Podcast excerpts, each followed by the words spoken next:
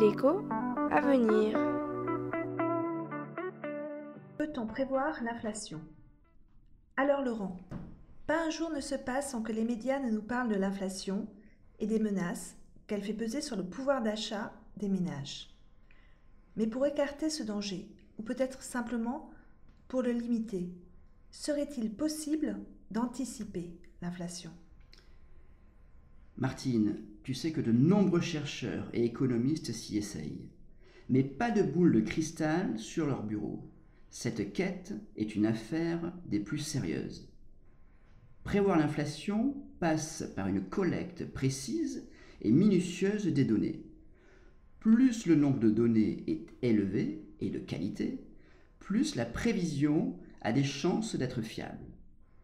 Ensuite, on utilise des modèles statistiques le plus souvent basé sur la théorie économique qui relie l'inflation à d'autres variables économiques telles que la croissance, le taux de chômage, les anticipations d'inflation ou bien le prix des biens importés.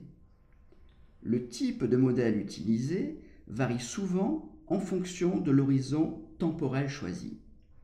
On ne calcule pas l'inflation à court, moyen ou long terme de la même façon.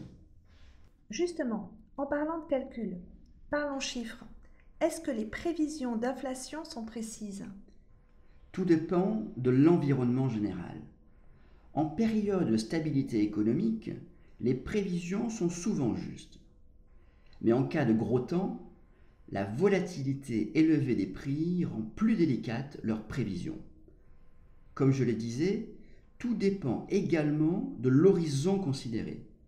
Plus l'horizon est lointain, plus le risque d'erreur est grand, ce qui semble assez logique. La dimension géographique est également importante.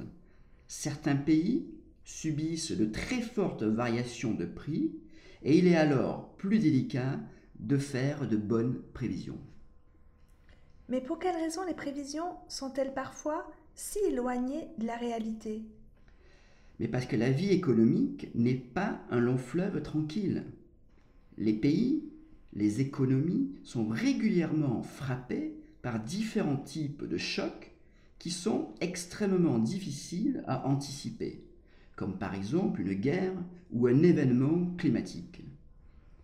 Parce qu'ils perturbent les relations préétablies, ces chocs provoquent des écarts entre l'inflation prévue et l'inflation réelle. Cela arrive, hélas, assez souvent. Et la tâche de l'économiste consiste alors à faire de la pédagogie et à expliquer le plus clairement possible ces erreurs de prévision. Donc, si je résume, on peut prévoir l'inflation grâce à des modèles économiques et statistiques. Cependant, plus l'horizon est lointain, plus les erreurs de prévision sont importantes. En outre, cela reste une prévision. Et des chocs importants, inattendus, peuvent parfois conduire à une inflation éloignée de celle qu'on a prévue. Pour conclure, n'oublions pas que l'erreur est humaine. Qu'en penses-tu Laurent? Absolument Martine.